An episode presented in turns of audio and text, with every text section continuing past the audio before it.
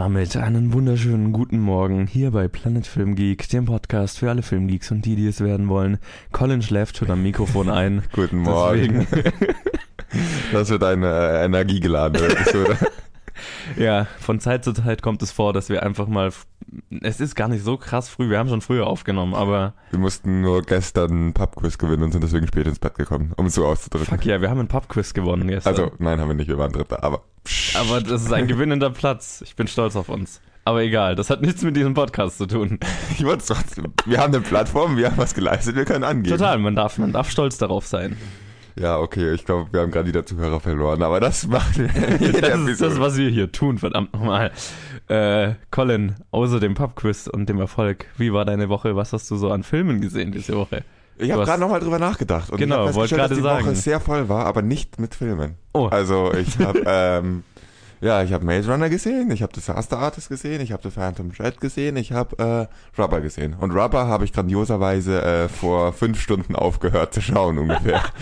also äh, vielleicht ist es verständlich, dass ich hier am Mikrofon einschlafe. Ich versuche mich wach zu halten, aber äh, einen Kaffee habe ich nicht und Mai, vielleicht schlafe ich ein. Ihr hört es dann, wenn ich nicht mehr antworte. Ich meine, man könnte dir einen Kaffee besorgen, wenn du einen wollen willst. Nein, möchte ich nicht. Okay.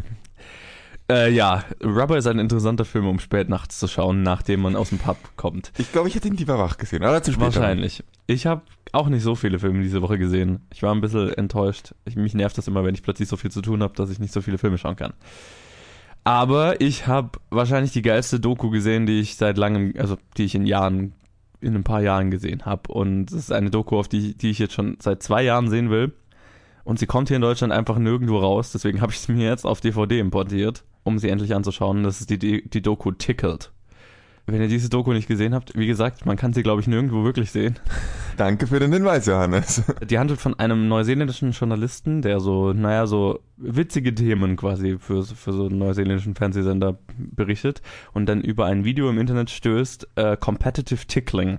Also wo ein durchtrainierter Typ auf einem auf einer Matte gefesselt wird und dann andere durchtrainierte Typen sich auf ihn draufsetzen und ihn fess äh, und ihn kitzeln.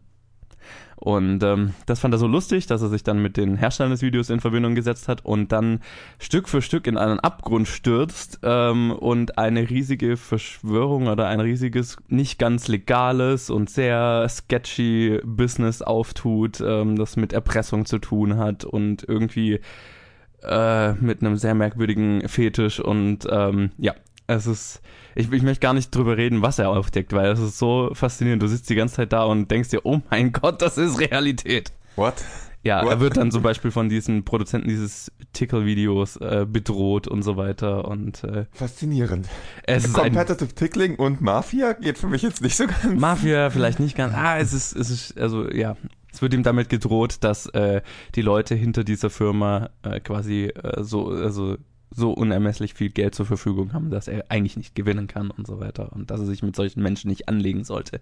Ich bin auch noch am überlegen, wie man mit äh, Competitive Tickling Geld verdient. Das Geschäftsmodell ist mir auch noch unklar. Genau. Das ist, das ist das Ding. Und die lassen halt Leute von der ganzen Welt einfliegen, junge, durchtrainierte Männer, um sie dann solche Tickle-Videos, Kitzel-Videos drehen zu lassen und setzen sie dafür in Fünf-Sterne-Hotels und zahlen ihnen tausende Dollar, nur um sich kitzeln zu lassen. Und hinterher benutzen sie diese Videos dann, um die Leute zu erpressen und so.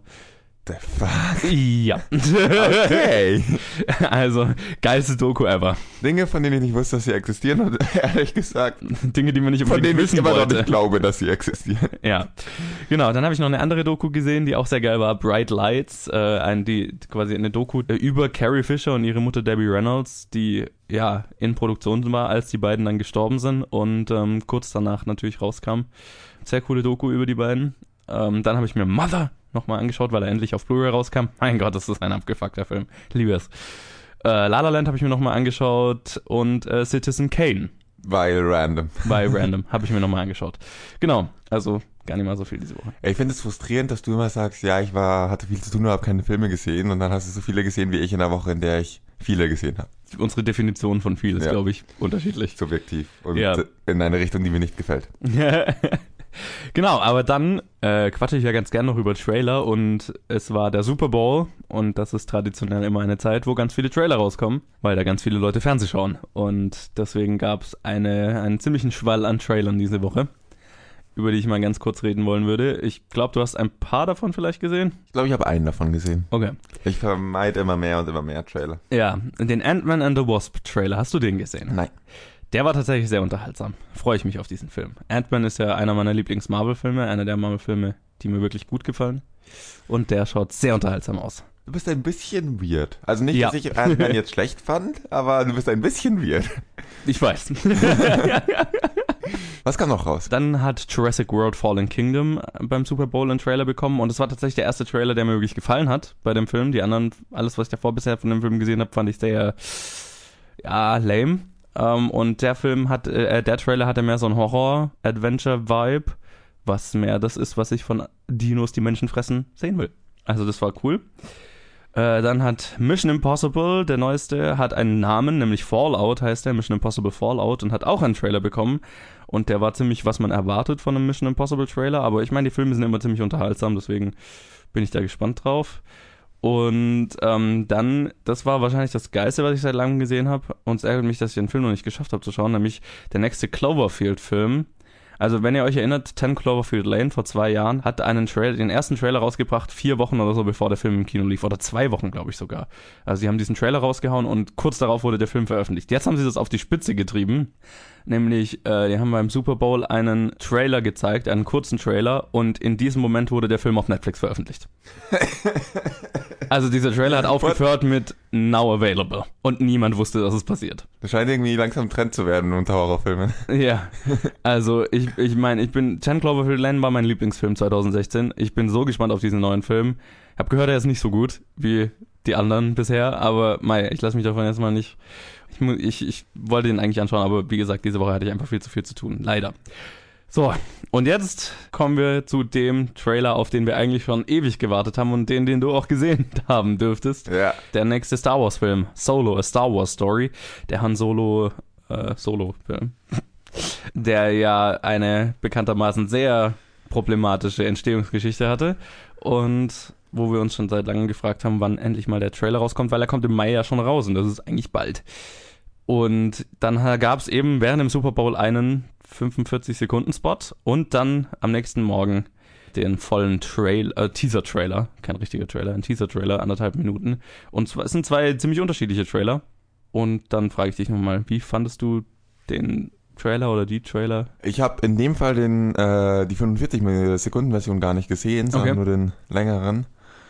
Äh, ja, ich habe ja eigentlich gesagt, dass ich ein bisschen Angst vor diesem Film langsam bekomme, vor allem wenn jetzt demnächst kein Trailer rauskommt.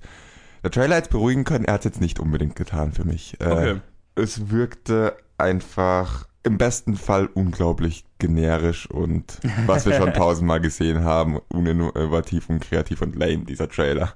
Und das ist halt was, wenn man jedes Jahr einen Film rausbringen möchte in einem Franchise, dann sollte man schauen, dass halt die Filme alles andere sind als generisch. Sonst wird man sehr schnell von diesem Franchise ein bisschen, ja, man wird müde von diesem Franchise, man äh, hat es, man hat irgendwie keinen Nerv mehr darauf. Und wenn das mit Star Wars passiert, bin ich ehrlich gesagt sauer. Aber ich habe Angst davor, dass äh, Solo da auf einem guten Weg dahin ist. Du wirst eine andere Meinung haben, nehme ich mal stark an. Ja, ich fand's lustig, weil ich hatte ja auch wirklich kein Interesse wirklich an dem Film. Also überhaupt keins. Weil ich fand Han Solo war nie mein, der, mein Lieblingscharakter und ich hatte jetzt auch nie das Gefühl, dass ich wissen wollen würde, was, na, wie, wie er also als jüngerer Mann war oder kurz vor Episode 4 oder so. Äh, ich fand tatsächlich zu meiner Überraschung den Trailer tatsächlich ziemlich unterhaltsam. Also beide. Ich gebe dir recht, so von der Story her klingt halt nach einem normalen Heist-Film oder so, ne? Also alles, was in dem Trailer gesagt wird und so weiter, was wir von der Story mitkriegen, ist jetzt nichts Innovatives. Aber es ist im Star Wars-Universum und es ist eine Art von Film, die ich mag. Also ich fand's, ich fand's überraschend unterhaltsam. Ich fand den Trailer überraschend spannend und äh, freue mich tatsächlich jetzt auf den Film, was ich nicht gedacht hätte. Dann freue ich mich für dich, dass du so optimistisch sein kannst. Ich wünschte, ich kann es auch sein. Also ich bin Ja. jetzt nicht unbedingt davon überzeugt, dass der Film jetzt, also es, es ist, ich erwarte immer noch den unspannendsten Star Wars Film, den wir bisher hatten, aber Ja, Disney, fahrt das Teil bitte nicht gegen die Wand. ja. Bitte. Entschuldigung, ich muss gerade gehen. So, fertig. Wollen wir über die News reden? Ja, lass uns das tun. Ja, News und so, Musik. Ja, diese Woche gab's, äh, war auch relativ slow. Ich habe erst gedacht, wir ersetzen die News und quatschen über die Trailer, aber äh, ja, dann gab's doch drei Stories, über die man reden kann. Und die erste News ist, fand ich sehr witzig, nämlich Leonardo DiCaprio arbeitet an einem Leonardo da Vinci-Film. Ja, Leonardo DiCaprio wurde ziemlich offensichtlich nach Leonardo da Vinci benannt und äh, nun arbeitet er wohl auch an einem Film über seinen Namensgeber. Deadline berichtet, dass DiCaprio den Film über seine Firma Appian Way produzieren wird und den Autoren John Logan, der Skyfall und Gladiator zum Beispiel geschrieben hat, damit beauftragt habe, das Drehbuch zu schreiben. Außerdem ist ein Man in Black Reboot, also das ist sowieso schon lange in Arbeit, aber jetzt hat es einen Regisseur. Das Man in Black Reboot, äh, von dem nun schon lange geredet wird, äh, soll wohl nun endlich stattfinden.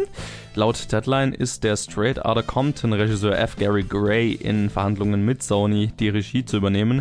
Der Release ist allerdings schon für Mai 2019 angesetzt. Also ob das eingehalten wird, äh, bleibt abzuwarten. Und die letzte News ist einfach super merkwürdig, nämlich ein Sequel ist in Arbeit und zwar zu Die Passion Christi. Ja, vor 15 Jahren kam der Oscar-nominierte Film Die Passion äh, Christi, Passion of the Christ, in die Kinos und nun soll es wohl ein Sequel geben?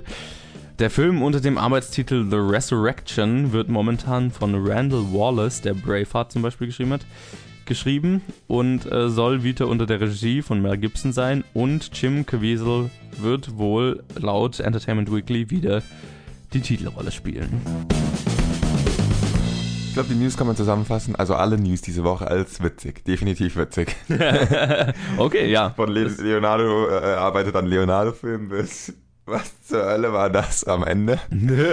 Reden wir mal über Filme, bei denen ich nicht weiß, was die Sequel für eine Story erzählen möchte.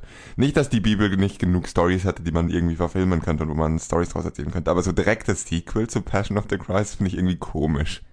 Vor allem dann mit dem Titel war The Resurrection. Was passiert dann in diesem Film? Der könnte verdammt kurz sein. Also hab ich, ich habe irgendwo gelesen, dass, äh, dass es anscheinend, dass Jesus irgendwie in die Hölle geht und so und dass es total abgefuckt werden soll und sowas. Okay, also äh, nicht so bibeltreu, auch gut. Äh, weiß ich nicht. Ich meine, damit kenne ich mich jetzt nicht so aus, aber es macht Sinn, wenn man sich anschaut. Also bis Deadpool und It rauskamen, war Passion of the Christ der erfolgreichste ab 18 Film aller Zeiten. Ähm, der hat weltweit an die was, 700 Millionen oder sowas gemacht. Auf einem, bei einem Budget von 40. Also, ja, aber dies, es muss schon eine Story da sein, wenn du was Klar, klar. Also ich meine, ich denke mal, sie würden es auch nicht machen, wenn sie nicht äh, Material hätten. Äh, da stehe ich mal wieder skeptischer. Da. ich meine, es ist jetzt kein Film, den ich sehen muss, aber ich verstehe, warum man es macht. Keine Ahnung, das passt für mich so nicht so rein, wenn man dann was überhaupt nicht äh, Bibelbasierendes macht und sich, ich, keine Ahnung. Ja. Wenn man was Bibelbasierendes macht, dann wird irgendwie ein sehr weirde, eine sehr, sehr weirde Dramaturgie, wenn es ein Sequel sein soll. Und das ist jetzt nicht, was ich äh, in einem Film unbedingt sehen möchte. Deswegen dachte ich, dass das ein Film wäre, von dem wir einfach nie ein äh, Sequel bekommen. Ein Reboot. Sowas hatte ich verstanden. aber selbst das wäre merkwürdig. Aber egal, genug über Jesus geredet. Äh, Let's talk about Jesus. Hello, we are Planet Film Geek. We have a moment to talk about Jesus. Apropos Sequels, Reboots, von denen ich vielleicht schon mal gesagt habe, dass ich die nicht brauche. Okay, man, ein Reboot, das ich nicht brauche, hat einen Regisseur. Yay, I guess. Äh, Gut, ja. der, der Regisseur könnte jetzt könnte man eine schlimmere Wahl treffen, um es mal so zu sagen. Aber Nö, absolut. Also Straight Outta Compton war ziemlich cool. Uh, Fate of the Furious jetzt nicht so, aber ja, gut. Aber ja, ich, ich bräuchte jetzt auch kein Man in Black Reboot. Andererseits erinnere ich mich auch noch, als ich klein war und wie geil es war, als Kind Man in Black anzuschauen. Deswegen ist es lang genug her, glaube ich, dass eine neue Generation damit ich vertraut. Ich fand es nie so großartig, muss ich sagen. Ich, okay. immer, ich habe immer mitgekriegt, dass das so der Shit gewesen sein soll, aber ich habe dieses Film irgendwie angeschaut und dachte mir so, hm, ja, es ist ganz nett, aber. Aber ich meine, die Mythologie an sich ist ja cool genug, als dass man was Cooles draus machen könnte. Die Idee ist mei, daraus kann man viel machen, aber man müsste halt sehr anders aus, aufziehen als die letzten Mal. Ja, das schon, ja. Und das, also das, sowas könnte ich mir cool vorstellen. Hab auch nichts gegen den Regisseur. Da, da, da lasse ich mich gerne überraschen. Das ist jetzt nichts, was auf meiner Prioritätenliste aber besonders weit oben steht. Aber ein Leonardo da Vinci-Film, das würde ich mir definitiv anschauen. Das ist natürlich eine sehr interessante Figur, über die man einen Film da macht. Ja, es ist definitiv eine der äh, faszinierenden, äh, faszinierenden Personen, über die noch nicht so ein bekannter Film existiert. Total, ja. Also ich habe jetzt noch keinen Leonardo da Vinci Film gesehen. Mir außer fällt jetzt auf Anhieb auch Teenage Mutant Ninja Turtles, aber das zählt ja nicht. Ja, nee, äh, ist auf jeden Fall eine faszinierende Person. Es gibt ja auch einfach so viel, was über ihn erzählt wird, wovon 80% wahrscheinlich nicht stimmt. Ja. so viele Mythen und Bullshit und auch so viel, was dann wahrscheinlich stimmt, von dem man es nie erwarten, äh, erwartet hätte, dass ich irgendwie schon auf diesen Film gespannt bin. Ja, es muss ein sehr faszinierender Charakter gewesen sein. Auf jeden Fall gu- gutes Material für einen spannenden Film. Also, Versaut's nicht. ja, und ich meine, Leonardo als Leonardo ist natürlich gut. das ist irgendwie witzig. ja, aber das waren auch dann schon die News diese Woche. Ja, wie du gesagt hast, nicht so viel los. Hauptsächlich witzig. Ja, und äh, apropos witzig, ich würde mal sagen, wir machen weiter mit der Challenge. Und die kam diese Woche von Clemens, der hatte uns auf Facebook geschrieben und uns den Film Rubber aufgegeben. Und der ist unter der Regie von Quentin Dubieux, der Steak und Wrong Cops gemacht hat. Und es spielen mit Steven Spinella, Jack Plotnick und Roxanne Mesquida. Und ähm, lustigerweise ist dieser Film von Arte mitproduziert. Und er handelt von einem mörderischen Reifen, der sich auf die Suche nach einer Frau begibt, die es ihm angetan hat und dabei sehr viele Leute umbringt. Jo. Ja, er lässt die Köpfe von Leuten mit seinen telepathischen Fähigkeiten explodieren. Schön zusammengefasst. Äh, der Film ist sehr weird, falls das noch nicht rüberkam. Johannes, möchtest du diesmal anfangen? Gerne doch. Ich habe eine Theorie. Also ich habe, ich wollte diesen Film unbedingt sehen, weil ich mir, weil ich gerne Trash-Filme schaue, weil es einfach lustig ist. Und das war so einer der die, diese Filme, von denen man immer wieder was hört und denen man immer wieder irgendwo sieht und dieses Plakat irgendwo sieht und wo die Idee einfach so dämlich ist, dass ich mir immer gedacht habe, boah, das ist wahrscheinlich der geilste Trash-Film überhaupt. Den muss ich unbedingt mal anschauen. Und jetzt, wo ich ihn gesehen habe, muss ich sagen, das ist eigentlich ein ziemlich weirder Kunstfilm, verkleidet als Trashfilm. Mhm. Weil es ist nicht so trashig, wie man erwartet. Es war auch meine Meinung, das ist doch nicht mal ein Trash-Film. Ich meine, die Idee ist erstmal trashig, aber sie ist nicht scheiße umgesetzt, sondern sie ist halt umgesetzt wie jede andere weirde Kunstfilmidee. Ja, und es geht ja auch nicht unbedingt primär um diesen Autoreifen, der äh, Leute mit Telepathie tötet, sagen wir es mal so. Es ist schon ein großer Genau, Teil des ja. Films, aber das ist nicht, was dieser Film aussagen möchte. Wa- Was möchte dieser Film aussagen, Colin? Das wird ja netterweise ganz am Anfang schön zusammengefasst. in einer der, äh, einer der grandioseren Szenen, die ich in letzter Zeit gesehen habe. Also, ähm, ich fand den Film ziemlich unterhaltsam. Ich glaube, du auch? Oder ich meine, Mhm. Ich dachte, ich bin überrascht, dass du ihn unterhaltsam fandest, aber es freut mich, weil ich diesen Film wirklich, sagen wir mal, die erste halbe Stunde von diesem Film fand ich einfach großartig, fand ich, war ich eigentlich ziemlich durchgehend am Lachen und ich dachte mir die ganze Zeit, cool, das wird ein wahnsinnig cooler, witziger Film. Der Anfang äh, ist einer der grandioseren Einstiege in einen Film, den man machen kann. Wir können eigentlich nicht sagen, worauf dieser Film äh, eigentlich hinaus möchte, weil das würde ziemlich viel verderben. Das würde auch die erste Szene verderben, die ziemlich fucking cool ist. ja. Und ich war die ganze Zeit so da, hä, hä, hä, und dann steigt er aus dem Auto aus, fängt an zu reden und irgendwie, ja, das war schon ziemlich cool. Aber dann hat der Film angefangen, ein bisschen langwierig, langatmig zu werden. Er fängt dann oft an, er schießt sich dann zu sehr auf seinen Protagonisten, den Autoreifen ein. der Autoreifen, wie er Sachen umbringt, ist nicht so spektakulär. Er wackelt ein bisschen und dann geht ein Kopf in die Luft. Ja. Äh, Er wackelt ein bisschen, dann geht ein Haar in die Luft, dann was auch immer. Und das sehen wir halt so oft und die Szene, er wackelt aber immer ungefähr eine Minute, bevor es ist. Äh, Also man weiß, sobald er loswackelt, Ja. gleich explodiert der Kopf und dann wackelt er eine Minute und man schaut zu und wartet, ja, get on with it, get on with it. Das fand ich sehr antiklimaktisch, wie er die Leute tötet, aber abgesehen davon, dass in diesem Film der Autoreifen zu viel rumrollt und zu viel einfach nur ist, wie man diesem Reifen folgt, ja, und es einfach irgendwann repetitiv wird, Total. Habe ich an diesem Film sonst sehr wenig auszusetzen. Die Story ist sehr weird und an manchen Stellen denke, ich- dachte ich mir so, what the fuck, was macht die Person jetzt plötzlich hier? äh, das liegt nicht daran, dass ich eingeschlafen bin in, in diesem Film, auch wenn es spät war. Ich fand ihn echt großartig und leider etwas langatmig, aber er hat wirklich auch gegen Ende noch großartige Szenen drin. Vor allem das Ende. Ja, Komm schon, das Ende ist Ja. fucking großartig. das Ende war nochmal fucking. Ja, stimmt, das Ende ist fucking großartig. Das war auch nicht ganz, was ich aussagen wollte. Die erste halbe Stunde von dem Film ist einfach nur durchgehend lustig und durchgehend Ja. großartig. Und ich habe mir diesen dann irgendwann mal kurz die Maus bewegt und gesehen, oh, äh, ich habe schon eine halbe Stunde zugeschaut, wie ein Autoreifen durch die Gegend rollt. Und es ist noch nicht langweilig geworden. Wow. und dann wurde schnell langweilig, so in der Mittelphase. Aber zwischendrin gibt es einfach wieder grandiose Szenen. Wenn die Ja. Polizisten irgendwie ihren äh, überlegen, ob sie äh, aufhören oder weitermachen, war eine großartige Szene. Ja. Und ja, dieser Film ist so weird, aber im Gegensatz zu den meisten Kunstfilmen, die einfach sehr schnell sehr ähm, gezwungen und pretentious wirken. Ja. Äh, das tut dieser Film überhaupt nicht. Es ist auf jeden Fall ein Kunstfilm, aber im Gegensatz zu den meisten Kunstfilmen bringt er seine Aussage sehr klar rüber, ohne dass man irgendwie ganz viel interpretieren oder googeln muss. Wobei ich da bei diesem Film sagen würde, dass die Aussage auch mehr als Witz gedacht ist, aber ja. ja, okay, das muss man fairerweise auch dazu sagen, aber sie rechtfertigt halt alles, was weirdes Klar, passiert ja. und das ist Der Film warnt, warnt den Zuschauer vor sich selbst. ja, ich hatte sehr viel Spaß mit diesem Film. Danke Clemens, dass ich ihn endlich anschauen musste. Ich bin froh, dass ich ihn damals nicht gesehen habe. Weil damals hatte ich, glaube ich, nicht so viel damit anfangen können, als er rauskam. Und äh, zum Glück habe ich ihn verpasst, aber jetzt habe ich ihn sehr gewürdigen können. Ja, nee, also ich kann eigentlich alles unterschreiben, was du gerade gesagt hast. Das ist ziemlich genau, was ich auch über den Film gedacht habe. Also dieses, der Reifen fängt an zu vibrieren und dann explodiert ein Kopf, wird sehr schnell sehr langweilig, einfach weil man weiß, was passiert und ähm, repetitiv und so weiter. Es gibt auch nicht so viele Arten und Weisen, wie man das inszenieren kann, um es äh, spannender zu machen. Von daher gab es schon immer mal Momente, wo ich mir gedacht habe, okay, jetzt könnte der Film auch vorbei sein oder so. Aber der Film hat so viele so merkwürdige Elemente und ich meine, wer hier länger zuhört, wird wissen, dass ich liebe so merkwürdige Filme. Ich meine, ich habe mir Mara nochmal angeschaut. Eine Äh, komplett andere Art merkwürdig. Ja. Aber gibt Sinn verglichen mit dem Film. das ist richtig. Und der Film hat eine Rahmenhandlung, die ist so merkwürdig, so dämlich, aber gleichzeitig so Cool. genial. Ja, ich bin immer wieder immer noch geflasht, was der Film mit seiner Rahmenhandlung macht. Vollkommen unerwartet.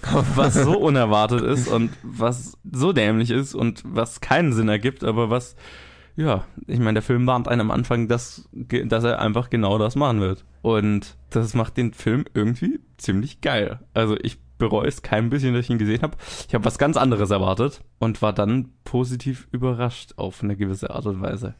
Also, ja, ich bin froh, ihn endlich gesehen zu haben. Nur um jetzt äh, sagen zu können, ich habe einen von Arte mitproduzierten Film gesehen, in dem ein Autoreifen die Köpfe von Menschen explodieren lässt. Und der tatsächlicherweise relativ gut ist. Ja.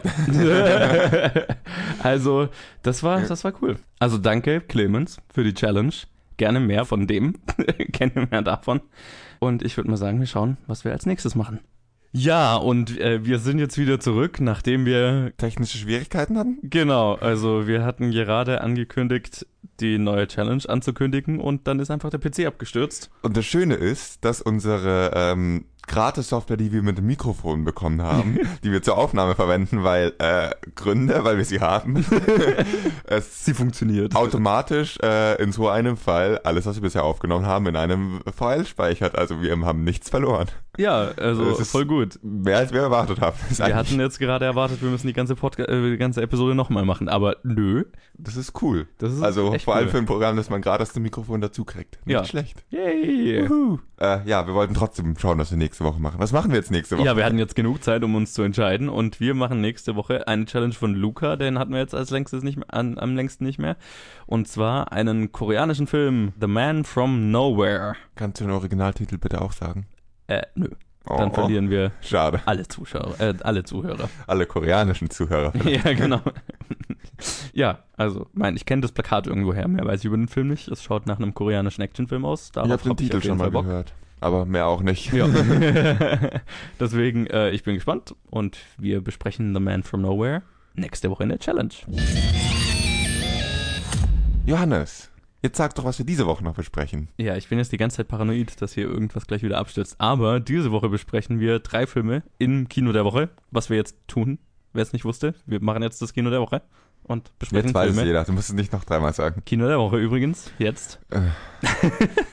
und ich würde mal sagen, wir fangen an mit dem kleinsten Film der Woche, nämlich Der Seidene Faden bzw. Phantom Thread. Mhm. unter der Regie von Paul Thomas Anderson, der There Will Be Blood und Boogie Nights zum Beispiel gemacht hat. Ähm, und das Spiel mit Daniel Day-Lewis, Vicky Creeps, Leslie Manville und viele mehr. Und der Film handelt von einem Schneider, der sich im London der 1950er Jahre in eine junge Frau verliebt, die dann sein Leben, ja, ein bisschen durcheinander bringt. Sein sehr strukturiertes, organisiertes Leben. Man sollte noch dazu sagen, nominiert für sieben Oscars? Sechs. Sechs. Verdammt. Wie fandest du den Film? Yeah. Es fällt mir sehr schwer darüber zu reden, muss ich von vornherein sagen. Ich bin einfach absolut nicht die Zielgruppe. Ich weiß nicht, ob du das Problem auch hattest. Äh, man kann Filme dann immer objektiv anschauen, aber es ist irgendwie nicht ganz so einfach, wenn man wirklich gar nicht die Zielgruppe ist oder gar nichts damit anfangen kann. das wäre mir wirklich schwer darüber zu reden. Äh, Ja. Johannes, wie fandest du den Film? nee, Ähm. ich kann schon ein bisschen mehr sagen. Die meisten seiner Oscar-Nominierungen hat er jedenfalls zu Recht, meiner Meinung nach. Vor allem was die Schauspieler angeht. Weil das war eine interessante Leistung, um es mal so auszudrücken. Die Story an sich finde ich auch äh, irgendwie interessant. Der Film hat ein, einige exzellente Szenen und zwischendrin bin ich halt einfach nicht das Zielpublikum für diese Erzählweise. zwischendrin, äh, im Großen und Ganzen habe ich mich während dem Film leider sehr gelangweilt. Aber wie ging's dir damit? Ja, kennst du das, wenn das so ist, wenn du bei einem Film absolut nicht die Zielgruppe bist? Ja. ja, mir, mir, ich, ich fand das lustig. Mir ging es bei dem Film so ein bisschen so wie bei Blade Runner, Blade Runner 2049, ähm, wo ich Okay. Drin sitze und mir klar ist, dass es ein wahnsinnig gut gemachter Film ist und die Schauspieler super gut sind, äh, schön gedreht ist, gut umgesetzt ist, wahnsinnig gute Kostüme und so weiter. Aber ich mich trotzdem, aber ich trotzdem keinen wirklichen Bezug dazu hab finden konnte und ja, mich doch auch über große Strecken ein bisschen gelangweilt habe. Kein Bezug ist ein schönes Wort. Das trifft wirklich sehr gut. Also ja, ich habe ich hab versucht, irgendwie einen Bezug zu diesem Film herzustellen, dann irgendwie in die Story reinzukommen, eine emotionale, ne? Dass mich die Story irgendwie emotional bewegt, packt oder sowas, aber das ist leider nicht passiert, das habe ich leider nicht geschafft. Ich habe mir so hinterher gedacht, ja, die Oscar-Nominierungen, die er hat, sind verdient. Best Director, kann man sich streiten, aber Die meisten sind verdient. die meisten sind schon verdient und ich meine, es ist, es ist wahnsinnig gut gespielt und es schaut unfassbar gut aus. Also er ist bestimmt für Kostüm und sowas nominiert. Ich weiß jetzt gerade nicht auswendig. Aber wenn, dann macht das Sinn. Wer mich am meisten überrascht hat, war Vicky Creeps, weil die kennt man halt noch überhaupt nicht. Die war bisher wahnsinnig unbekannt. Und ähm, die legt eine sehr coole Performance hin, vor allem gegenüber Daniel Day-Lewis, der jetzt ja ein, einer der besten Schauspieler ist, die wir haben. Und auch er macht einen sehr guten Job und Leslie Manville ist ja auch für einen Oscar nominiert. Auch sie ist fantastisch in dem Film. Ich habe vorher immer gehört, der Film hat so einen Twist, so einen abgefuckten Twist. Oh mein Gott, der, der Twist ist so großartig. Der ist lustig. Das muss man sagen. Also das ist dieses die ganze Story ist eigentlich ziemlich interessant von dieser Beziehung, die eigentlich total abgefuckt ist, aber die sich irgendwie doch brauchen die beiden und ähm, dieses dieses Machtspiel, das die beiden miteinander haben und so weiter. Das ist schon cool. Es war dann am Ende so die Umsetzung und die Macher, die mich nicht so wirklich reingezogen haben. Aber ich habe schon solche Fi- Filme dieser Art gesehen, die mich total gepackt haben. Deswegen ist es lag jetzt nicht unbedingt an der Story, dass es mich jetzt nicht gepackt hat. Ja, das meiste, was du gesagt hast, kann ich unterschreiben. Der ist einfach wahnsinnig gut gemacht, dieser Film. Ja. Was ich dennoch kritisieren möchte, ist ein bisschen, ähm, mich hat's die ganze Zeit über geärgert. Vielleicht komme ich auf sowas schneller, wenn mich ein Film eher nicht so interessiert, komme ich vielleicht schneller auf sowas, mich darüber zu ärgern. Aber mich hat die ganze Zeit geärgert, wie verdammt abhängig sie von ihm die ganze Zeit ist. Mhm. Und andersrum überhaupt nicht. Klar, es ist ein Machtspiel und es geht darum, wer von wem inwiefern abhängig ist. Aber bis zum Ende oder außer in zwei Szenen ist er halt irgendwie überhaupt nicht von ihr abhängig. Und es ist so die ganze Zeit die, die Frau, die an dem Mann hängt, die ihr Leben aufgibt, um äh, dann sein Leben zu teilen. Und die Machtspiele drehen sich nicht darum, um wirklich wer hat wie viel Macht, sondern wie viel Aufmerksamkeit gibt er ihr, wie viel Zeit opfert er ihr. Und auch wenn das eine Frage ist, die man durchaus mal filmisch behandeln kann, äh, fand ich es in diesem Fall ein bisschen ungeschickt, wie, äh, wie sexistisch es auf mich wirkte. Durch lange Okay. Teile dieses Films. Wobei ich da die Frage stellen wollen würde, ob es nicht die ganze Story dieses Films tatsächlich ist, dass er glaubt, nicht abhängig von ihr zu sein, aber eigentlich zu spät oder sehr spät erst merkt, wie abhängig er von ihr eigentlich ist. Also, dass dieses Rutschen von ihm, von jenem, jemanden, der vorher so unabhängig war und Frauen eigentlich nur so behandelt hat, ja, wenn ich sie gerade brauche, ist sie da und wenn nicht, dann schicke ich sie halt wieder weg. Und das ist eigentlich nur so ein Spielzeug hin zu jemandem, von dem er dann so abhängig wird. Klar, das ist die Handlung der Story irgendwie, wer ist von we- wem abhängig. Das kommt auch relativ früh raus, aber umso verärgernder fand ich es, dass einfach dann über neu- 90 Prozent des Filmes nicht in, in dieser Abhängigkeit entwickelt, in dieser Abhängigkeit sich nichts entwickelt, sich nichts ändert, sondern es einfach die meiste Zeit gleich bleibt und gleich bleibt und dass sie immer gleich behandelt, auch nachdem es nach dem ersten Twist, nenne ich es mal. Egal, das wird jetzt alles zu ja, detailliert. ja, ja. Wer sich diesen Film anschaut, kann sich wahrscheinlich davon selber ein Bild machen, wie schlimm er diesen Aspekt findet. Ich will damit das Review jetzt aber nicht so negativ beenden. Ich muss sagen, dass es, sage ich irgendwie zu jedem Film heute, dass es, eine, es mindestens eine Szene gab, die mich wirklich gepackt hat, die wirklich verdammt gut war. Ja, auf jeden Die- Fall. Wie du gesagt hast, wir sind einfach nicht das Zielpublikum und deswegen hat uns in, wahrscheinlich in der restlichen Zeit der Bezug gefehlt, was dazu führte, dass wir äh, uns ein bisschen gelangweilt haben. Ja. Gut, aber dann würde ich mal sagen, machen wir weiter und ich würde vorschlagen, dass wir mit Maze Runner weitermachen, Gerne, weil gerne. zu dem haben wir weniger zu sagen, Ja, denke ich mal, als zu dem dritten Film. Äh, wir machen weiter mit Maze Runner 3, die Auserwählten in der Todeszone, beziehungsweise Maze Runner The Death Cure.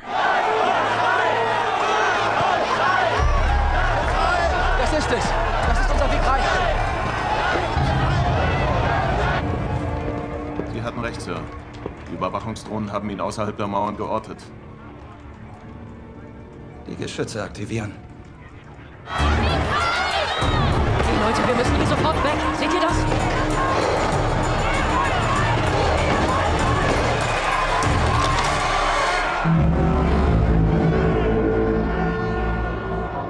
Maze Runner The Death Cure ist unter der Regie von Wes Ball, der Maze Runner 1 und 2 gemacht hat bisher. Und das spielen mit Dylan O'Brien, Kaya Scodelario, Rosa Salazar, Thomas Brody Sangster und Aidan Gillen und viele, viele mehr.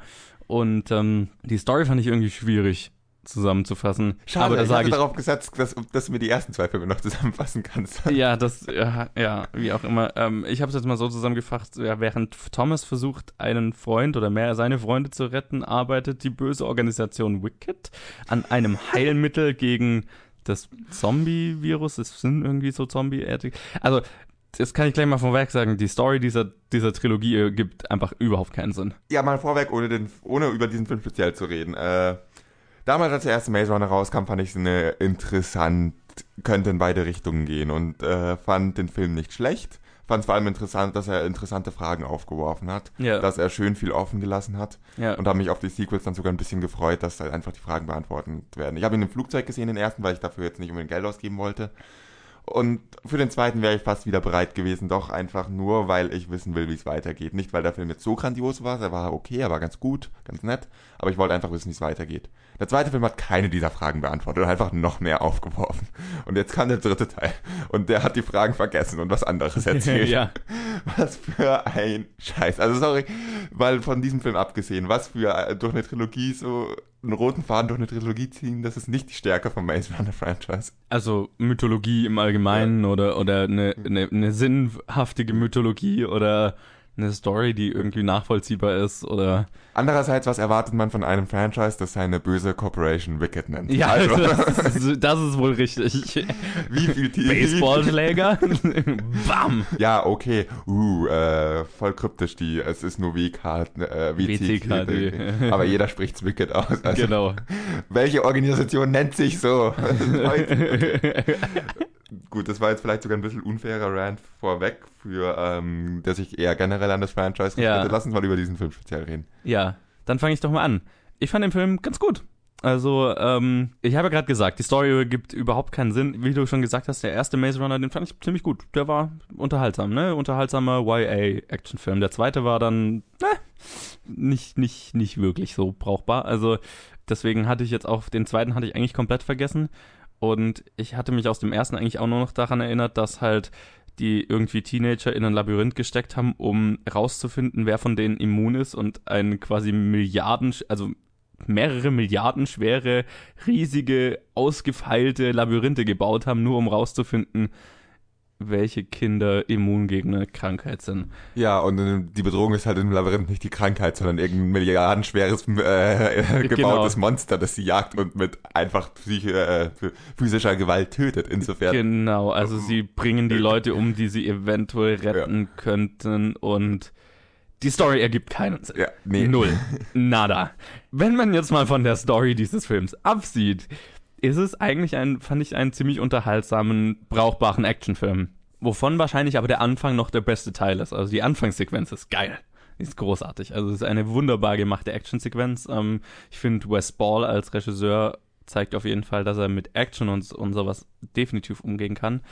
Schauspielerisch ist jetzt nicht krass. Also äh, ich meine, das sind jetzt keine Filme, die so wahnsinnig viel, ne, wo du so wahnsinnig viel für die Schauspieler zu tun hast, aber auch das ist ein, ein sympathischer Cast, den man gerne zuschaut. Und wenn man, sage ich jetzt mal, nicht so viel über die Story nachdenkt, wenn man davon Keine absieht, Entscheidung von keinem Charakter der kompletten Trilogie macht Sinn. Und das Genau, behaupte genau. ohne eine einzige aktive Erinnerung an den zweiten Film, außer dass da irgendwo eine Wüste war. Absolut. die Story macht einfach keinen Sinn. Abgesehen davon ähm, kann ich jetzt nicht sagen, dass ich die Zeit im Kino gehasst habe. Es waren, also ich hatte Spaß mit, äh, mit der Action und den Schauspielern, weil äh, denen macht es Spaß dabei zuzuschauen, wie sie coole Dinge tun. Also es ist kein verschwendetes Geld, den anzuschauen, aber es ist jetzt auch kein Must-See. Ne? Es war besser, als ich erwartet hätte. Ja, das kann man auf jeden Fall unterschreiben. War besser, als ich erwartet hatte. Ich finde es echt faszinierend, so ein, äh, im Nachhinein. Ich habe Maze Runner 1 und Maze Runner 2 in genau den gleichen Konditionen, mit genau dem gleichen Müdigkeitszustand in einem langen Flug gesehen. und ich erinnere mich an Maze Runner 1. Den habe ich zuerst gesehen. An Maze Runner 2 habe ich keine aktive Erinnerung. Keine einzige. Außer, dass eine Wüste mal im Bild war. Und ich habe diesen Film geschaut und dachte, wie es oft so in Filmen ist, wenn die jetzt nicht die tiefste Story haben, wenn es jetzt nicht so ist, dass man da irgendwie wirklich dass es die Filme davor präsent im Kopf haben muss, dann kann man sich die Sachen erschließen, dann kommt man drauf und dann aktiviert es wieder die Erinnerung an den Film vorher. Nee, das hat die Erinnerung nicht wieder aktiviert. Das hat eine Erinnerung an eine Sequenz aktiviert und ich wollte es danach googeln, weil ich dachte, nee, das kommt aus einem anderen Film. Ist das in einem anderen Film? Ist das in, war das in Teil 2? War das in einem anderen Film? Und ich war mir einfach nicht sicher. Aber wer weiß. Vielleicht ist da ja was. Vielleicht was Teil davon, vielleicht auch nicht. Dieses Geheimnis werden wir nie lüften, weil es interessiert mich nicht genug, es zu googeln. Ja.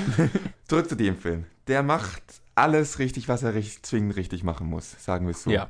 Er hat eine wirklich spaßige Action und das trägt viel. Es wird Spannung erzeugt. Es kommt Spannung auf. Zwar oft mit einfach den billigsten, einfachsten Methoden, bombastischer Musik, Explosionen und irgendwer läuft woran lang, irgendwo, okay, billigste Mittel ist vielleicht das Falsche, aber mit den dramaturgisch einfachsten Mitteln, um Spannung zu erzeugen, wird Spannung erzeugt, aber das wird so gemacht, dass es auch funktioniert. Die Story, wie du gesagt hast, kann man komplett vergessen. Der Film schafft es darüber hinwegzutäuschen, dass er keine Story hat. das ist auch interessant. Es ist einfach cool inszeniert. Ja. Es ist wirklich cool inszeniert. Und deswegen bin ich sehr gespannt, was Wes Ball als nächstes macht. Der ja also bisher nur Maze Runner Filme gemacht hat. Und ich würde einfach ihn, ja, bei einem, bei, bei äh, Filmen mit tatsächlich Inhalt Ja. ganz gerne mal sehen. ja, das stimmt. Ich muss jetzt nicht wiederholen, alle, alles wiederholen, was du gesagt hast. Es ist schon okay, man kann sich's anschauen. Es, der Film funktioniert offensichtlich auch für Fans, genauso wie der ganze, das ganze Franchise für Fans funktioniert. Was ich aber noch aktiv kritisieren muss. Da hat wohl jemand Herr der Ringe 3 geschaut und gedacht, hm, weißt du, äh, wisst ihr, was Filme generell brauchen könnte? Ein längeres, gezogenes, gezogeneres Ende und noch mehr unterschiedliche davon. Damit hat er sich nochmal einen eigenen Fuß geschossen, weil sonst könnte man den wirklich als anschaubar empfehlen. So, Ich würde ihn trotzdem okay. als Er ist Anschaubar okay. empfehlen. Er ist, es ist, ich habe deutlich Schlimmeres erwartet. Ja. Die positivste Erinnerung habe ich trotzdem noch an den ersten Film aus dem Franchise. Ich weiß nicht. Ich glaube, da war einfach die, sah die Story noch so aus. Da wusste man zu wenig über die Story. Der war konzentrierter, Ja, ja, das war auf eine Sache konzentriert. Genau. Du hast einfach Leute, die in einem Labyrinth überleben Ja. wollen und das ist an sich cool. Und das hat auch funktioniert von der Ja. Story, weil sie Fragen offen, Fragen aufgeworfen haben Ja. und nicht Fragen beantworten mussten. Weil, wie wir gelernt haben, Fragen beantworten ist nicht die Stärke dieses Franchise. Bei weitem nicht. Brauchbarer Actionfilm für zwischendurch, wenn man es mal anschauen will. Oder wenn man gerne jungen Erwachsenen dabei zuschaut, wie sie unmögliche Dinge tun in einem Film. Absolut. Und das halt cool. Dann würde ich jetzt aber mal sagen, machen wir weiter mit dem dritten Film dieser Woche. Ein Film, auf den ich mich schon so lange gefreut habe. Und der zum Glück nicht enttäuscht hat. Ein Film, vor dem ich lange Angst hatte, bis ich äh, überredet wurde, in Irland den schon anzuschauen und er grandios war. Ja, und dieser Film ist The Disaster Artist. The Room. The Room. Noch niemand hat's gelesen. Also heute bist der Erste. Also, ich kann es einfach nicht glauben. Du, du hast es getan, du. Und natürlich spielst du Mark. Was, du willst, du willst wirklich, dass ich Mark darin Eine spiele? große Rolle. Zweitgrößte. Wow, ja, das, das ist eine riesige Rolle. Bist du auch ganz sicher? Ah, wenn du sie nicht willst, ist auch okay. Ich meine, vielleicht hat Johnny Depp jetzt. Nein, nein, nein, ich will sie. Ich, ich will die Rolle. Ich mach das. Ist wie du sagst. Hollywood will uns nicht, dann machen wir es halt allein. Warte, hast du aber auch genug Geld, um das durchzuziehen? Habe ich, ist kein Problem. Du willst das wirklich durchziehen? Na, Greg. Wir werden es durchziehen. Ja, The Disaster Artist ist unter der Regie von James Franco, der The Institute und Indubious Battle gemacht hat, als Regisseur. Natürlich ist er mehr als Schauspieler bekannt und spielt auch in diesem Film die Hauptrolle. zusammen mit seinem Bruder Dave Franco und Seth Rogen, Eric Rayner und vielen mehr. Und äh, ja, der Film erzählt die wahre Geschichte hinter dem schlechtesten Film aller Zeiten, The Room. Und über äh, seinen äh, sehr merkwürdigen Macher, Autor, Regisseur, Produzent, Hauptdarsteller Tommy Wiseau. Ich möchte hier anmerken, dass The Room wahrscheinlich nicht mal unbedingt der schlechteste Film aller Zeiten Nein. ist, sondern der bekannteste schlechteste Film Genau, aller Zeiten. ja, der kultigste, schlechteste Film Ja. aller Zeiten, so. Und ja, leider, wie wir dann nachher im Boxoffice drüber reden, wahrscheinlich in Deutschland gar nicht mal so bekannt. Ja, sieht so aus, sieht leider so aus. Ich lass dich vielleicht mal anfangen, weil du hast ihn ja schon vor einer Weile gesehen. Hast du ihn denn nochmal angeschaut? Meine Erinnerung ist nicht ganz so äh, lang her. Ich habe sie seitdem wieder auffrischen können. Das ist Okay, sehr gut. Im Gegensatz zu den meisten Leuten, die diesen Film wahrscheinlich anschauen und feiern, bin ich einer, der an The Room überhaupt keinen Spaß haben kann. Ich weiß nicht warum. Ich weiß, dass es viele Leute gibt. Also eigentlich fast jeder, der irgendwann The Room gese- gesehen hat, meint ja in der Gruppe, wenn man das anschaut, kann man schon viel Spaß mit dem Film haben. Das kann ich, habe ich irgendwie noch nie geschafft. Ich hab, wollte einfach immer nur, dass der Film vorbei ist, dass ich einen guten Film sehen kann. Insofern war ich auch nicht so begeistert, dass es jetzt einen Film über diesen Film gibt. Aber wenn der Film über diesen Film halt echt gut und echt witzig ist, dann kann man sich nicht beschweren. Und da enttäuscht dieser Film überhaupt nicht. Der funktioniert meiner Meinung nach perfekt für jeden, der einfach auch nur von diesem Film gehört hat und ein bisschen die Hintergrundgeschichte kennt. Man muss dazu nicht mal The Room gesehen haben, finde ich. Nein. Das ist eine Angst, die ich auch noch äh, auf einer anderen Ebene hatte, dass dieser Film einfach nur eine Ode an den anderen Film, an, an The Room wird und äh, dass man The Room irgendwie mehrmals gesehen haben muss, um mit diesem Film was anfangen zu können. Man muss ihn kein einziges Mal gesehen haben. Was wirklich vielleicht ein bisschen hilfreich ist, wenn man auf die IMDb-Seite von The Room geht und den Trivia-Teil durchliest. Der lohnt sich auch ganz unabhängig von dem Film, weil er Ja. einfach so absurd und witzig ist. Abgesehen davon, das Buch, auf dem dieser Film basiert, The Disaster Artist, eines der besten Bücher, das ich jemals gelesen habe. Das Wollte ich hier nur mal anmerken. Das habe ich nicht gelesen, deswegen kann ich dazu nicht viel sagen. Ein wirklich großartiger Film. Er ist durch und durch lustig, ich war die ganze Zeit am Lachen. Ich muss gleich mal mit James Franco und seiner Schauspielleistung anfangen. Ich habe es ja letzte Episode, bei, als wir über die Oscars geredet haben, kurz erwähnt, dass ich schade finde, dass er nicht nominiert ist, weil seine Ja. Leistung, diesen Akzent, diesen weirden Typen so gut nachmachen zu können, ist halt schon irgendwie ziemlich beeindruckend. Ziemlich, ziemlich beeindruckend. Voll. Das wäre der Charakter, bei dem man noch am ehesten versteht, warum er vielleicht ein bisschen anders aussieht, ein bisschen anders sich bewegt, ein bisschen anders redet als in den, ähm, als, in, als in The Room. Aber es ist der Charakter, der am detailgetreuesten, am echtesten wirkt. Absolut. Ist, manchmal vergisst man, dass es James Franco ist. Da ist einfach this guy Johnny in diesem Film. ja.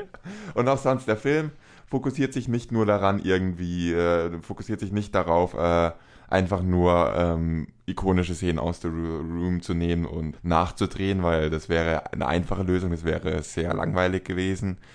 Er greift die Hintergrundgeschichte auf. Und er greift in der Hintergrundgeschichte nicht nur die lustigen, weirden Aspekte auf, sondern er greift die Beziehung zwischen Beziehung zwischen Tommy und Greg auf. Er greift die ganze Geschichte, wie der, der Charaktere, die ganze emotionale Geschichte mit auf. Ist dabei immer noch unfassbar witzig die ganze Zeit. Aber er reduziert sich nicht darauf, einfach ein Ske langer Sketch zu sein, über was bei diesem Film alles schief lief und was bei diesem Film alles komisch war in der Herstellung, sondern er hat eine wirkliche Story. Und das war, glaube ich, die positivste Überraschung, die ich aus diesem Film mitgenommen habe. Dass, das dass da auch eine Dramaturgie drin steckt und echt eine gute Dramaturgie. Wie ging's dir mit dem Film?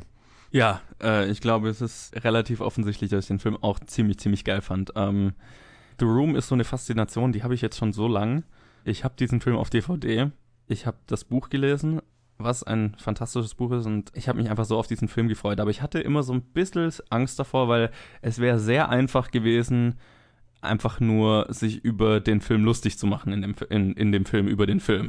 Nicht nur über den Film, sondern Und auch, über, Tommy Wiseau. Genau. genau. Ja, und das, da hatte ich so ein bisschen Angst davor, weil das wäre einfach und das wäre nicht lustig gewesen und das wäre auch nicht so gut gewesen. Es wäre wahrscheinlich schon dezent lustig immer Es wieder mal ja. gewesen, aber es wäre nicht so grandios, nicht Genau. so großartig gewesen. Das Geniale, was The Disaster Artist macht, ist, dass er eigentlich nicht unbedingt eine Geschichte über, darüber ist, wie ein Film entsteht, sondern es ist eine Geschichte ist über eine Freundschaft.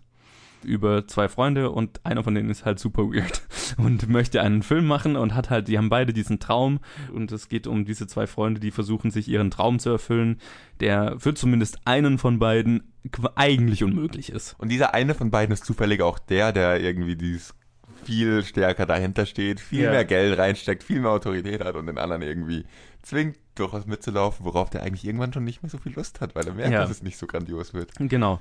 Also die, die, diese Entstehungsgeschichte von The Room ist einfach unfassbar faszinierend, weil der Charakter Tommy Wiseau so faszinierend ist und vielschichtig, psychologisch interessant ist, abgefuckt auf eine faszinierende Art und Weise. Und das bringt der Film ganz gut rüber. Ich sage mal so viel, im Film kommt Tommy Wiseau weitaus besser weg als im Buch. Das dachte ich mir schon. Also der Film ist, der Film feiert Tommy Wiseau. Also der Film entschließt sich zu feiern, dass jemand, der kein Talent hat, der nichts hat, was ihn qualifizieren würde, einen Film zu machen und auch noch darin schauzuspielen, dass der es schafft, etwas zu kreieren, was heute noch von vielen gefeiert wird. Dafür, dass es so schlecht ist, aber es wird immer noch von Leuten geschaut. Und das ist ja ein Achievement, das ist auch was, was man würdigen kann. Ne? Es ist, er hat es geschafft, einen Kulthit zu schaffen. Er ist natürlich aufgrund seiner Persönlichkeit auch wahnsinnig schwierig und ziemlich, ziemlich beschissen zu sein, den Leuten, mit denen er arbeitet an dem Film. Und es kommt in dem Film auch rüber. Also der, der der Disaster Artist hat da keine Scheu davor, das auch zu zeigen. Er entschließt sich dann halt den Fokus woanders hinzulegen, was völlig in Ordnung ist. Wenn man diesen Film macht, dann muss man sich entscheiden, ist Tommy Wiseau am Ende ein merkwürdiger, vielschichtiger Held oder ein merkwürdiger, vielschichtiger, vielschichtiges Arschloch.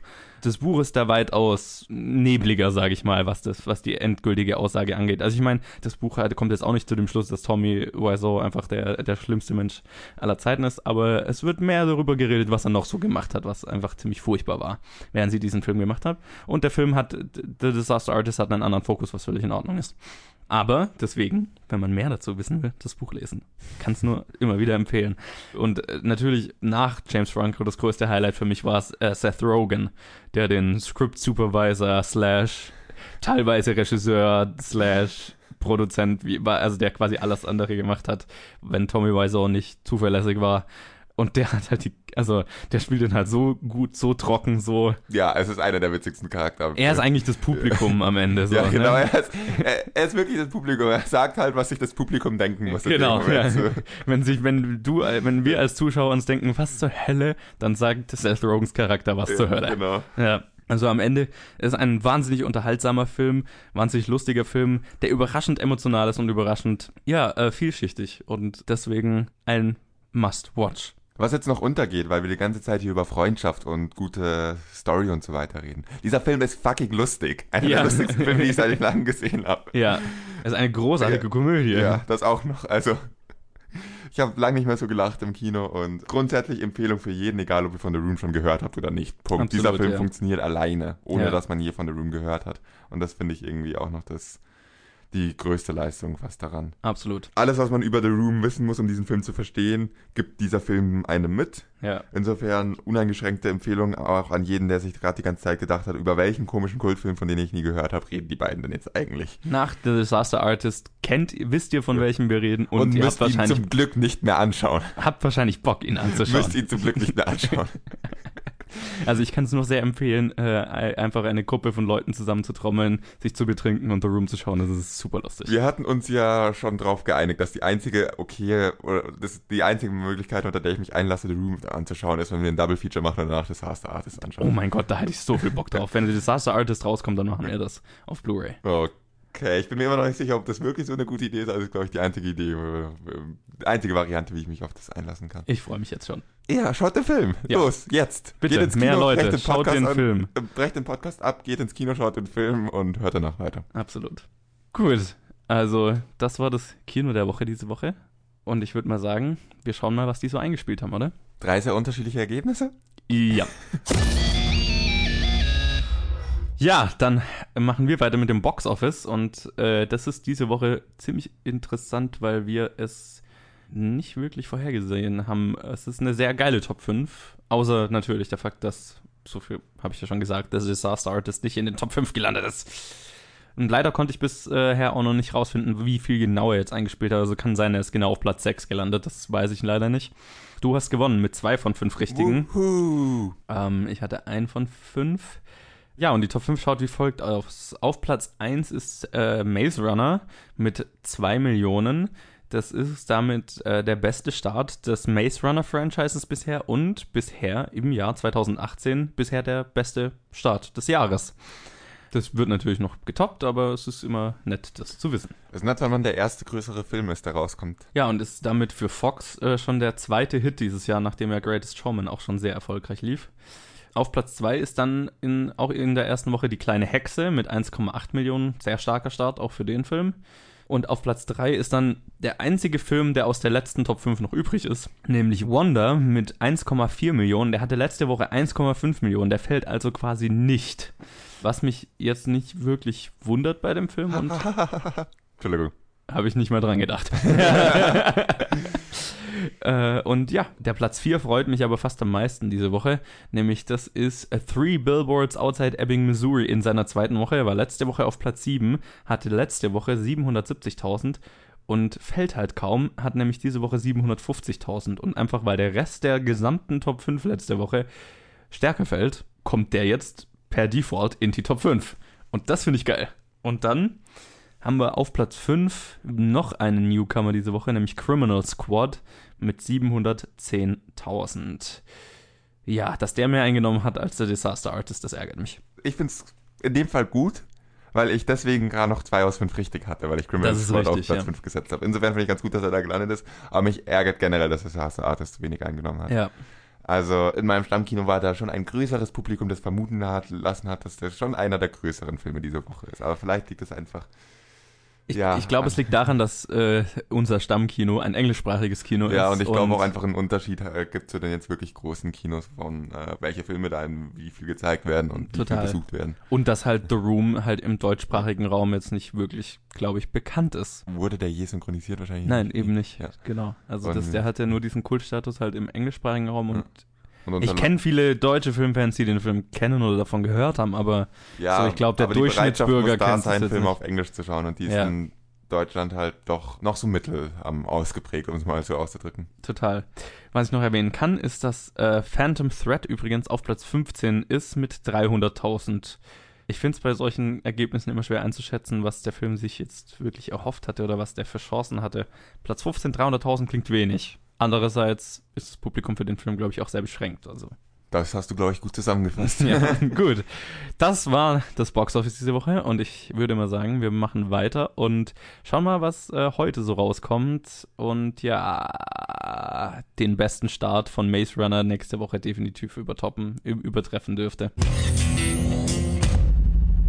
Ja, und jetzt hatten wir ein paar Wochen, in denen echt wirklich gute Filme rauskamen und jetzt kommt wahrscheinlich der Film raus, auf den ich mich dieses Jahr am wenigsten freue. Ich habe es geschafft, dieses Franchise immer zu umgehen. Mann, jetzt kommt der einen Monat zu früh raus. Nächsten Monat bin ich im Urlaub. Was ist los? Mann.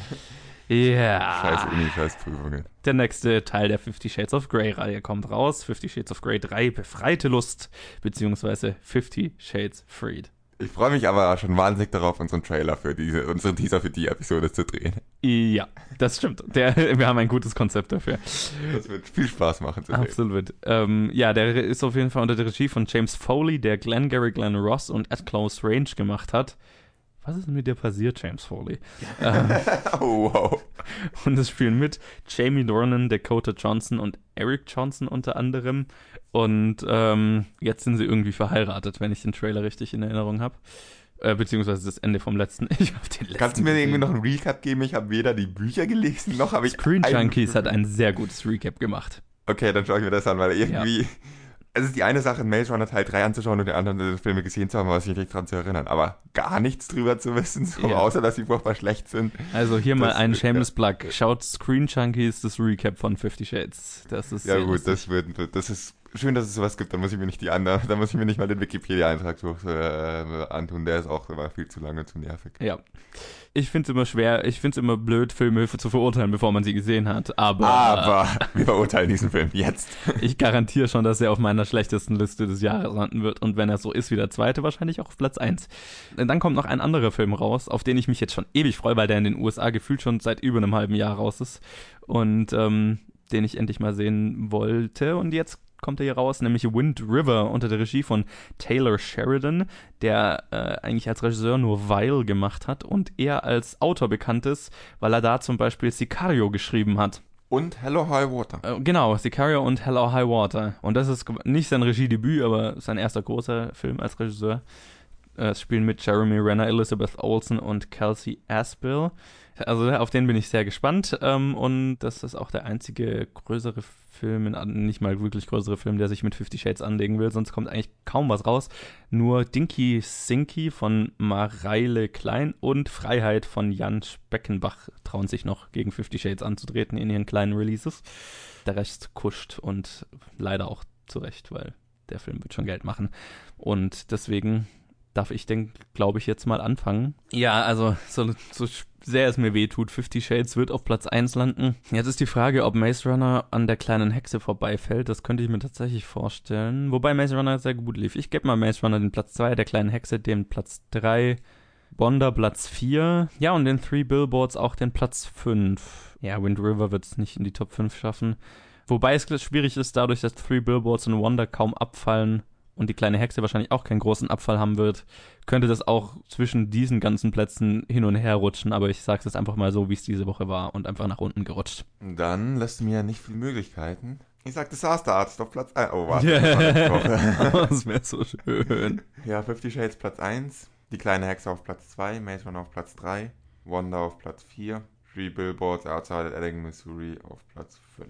So viel dazu. Alles klar. Dann bleibt eigentlich nur noch eine Sache zu tun. Ich arbeite dran. Ja, äh, während Colin fieberhaft auf einem Post-it Ich bin, rumkritzelt. ich bin voll entspannt. Ich hatte Okay. schon eine. Mann, lass mich doch eine schöne Szenerie zeichnen. Sieht aber Äh, falsch und ich stehe im schlechten Licht da. Verdammt.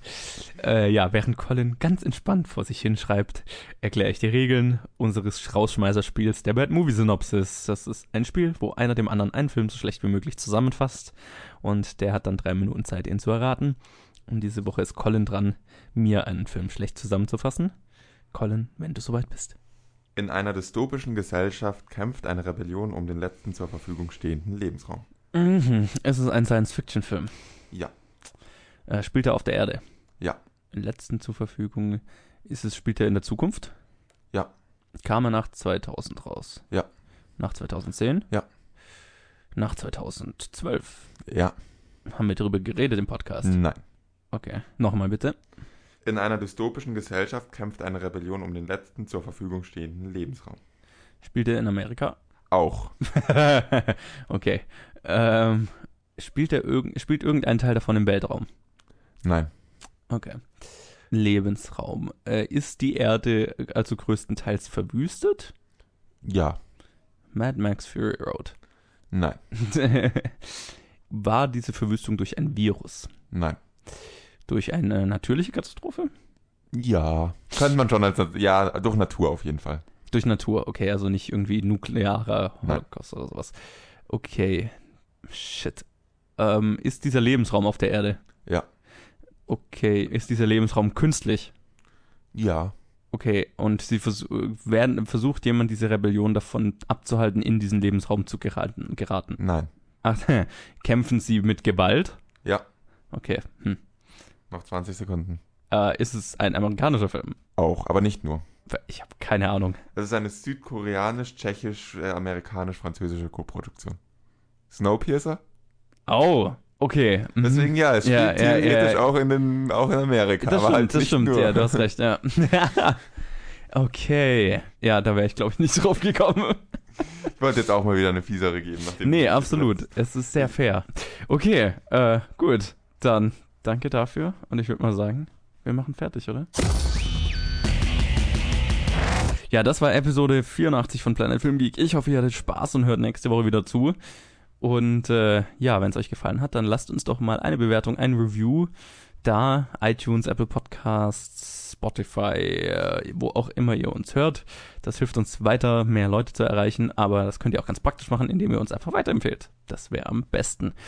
Und wenn ihr mit uns in Kontakt treten wollt, uns eure Meinung zu den Filmen sagen wollt, was euch gefallen hat, was euch nicht gefallen hat und uns Challenges geben wollt, so wie Clemens diese Woche, dann könnt ihr das tun auf unserer Facebook-Seite äh, unter Planet Film Geek oder auf Twitter auch unter Planet Film Geek.